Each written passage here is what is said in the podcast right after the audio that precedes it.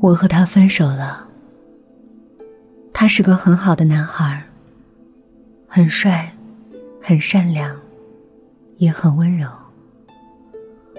虽然很多朋友说我离开他很傻，可我还是放手了。虽然我很舍不得。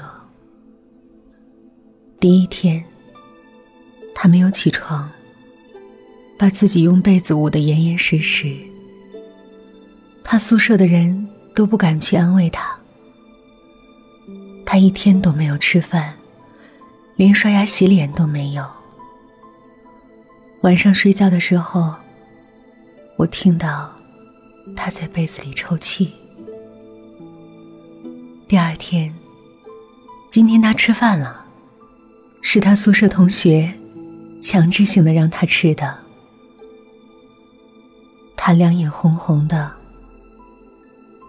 还向同学要了一根烟。以前，他是从来不会抽烟的。第三天，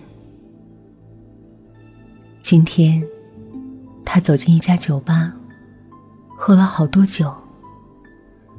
几个穿着妖艳的女人来搭腔，他把手中的酒全泼在了他们的身上。一群人把他围在中间，拳打脚踢的时候，小木他们来了，救了他。这一切我都知道。我就在酒吧的一个角落里看着。第四天，今天他一早就起床了，忙忙碌碌一上午，然后把自己关在浴室里好久。当舍友们踹门进去的时候，都惊呼道：“好干净啊！”第五天，他开始学习了。其实他原来学习就很好。我们开学后，受我影响，他的成绩也退步了，这也好，转移一下注意力，恢复的也快。三个月后，他做了学生会主席，越来越能干，也开朗了不少。马上他就要考研了，一年后。在他身边的女人越来越多，比我优秀的也很多。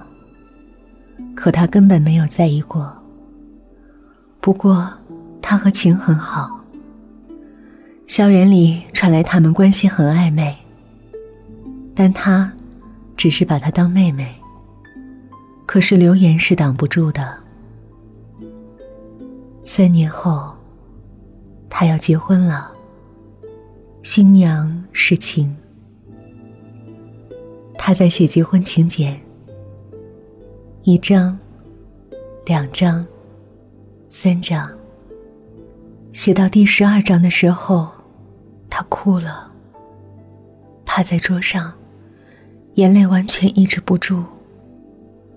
我上前一看，所有的喜帖，新娘写的都是我的名字。我也很想哭，可是鬼魂是不能哭的。我没有眼泪。三年前遇上车祸，手里提着要给他庆祝生日的蛋糕。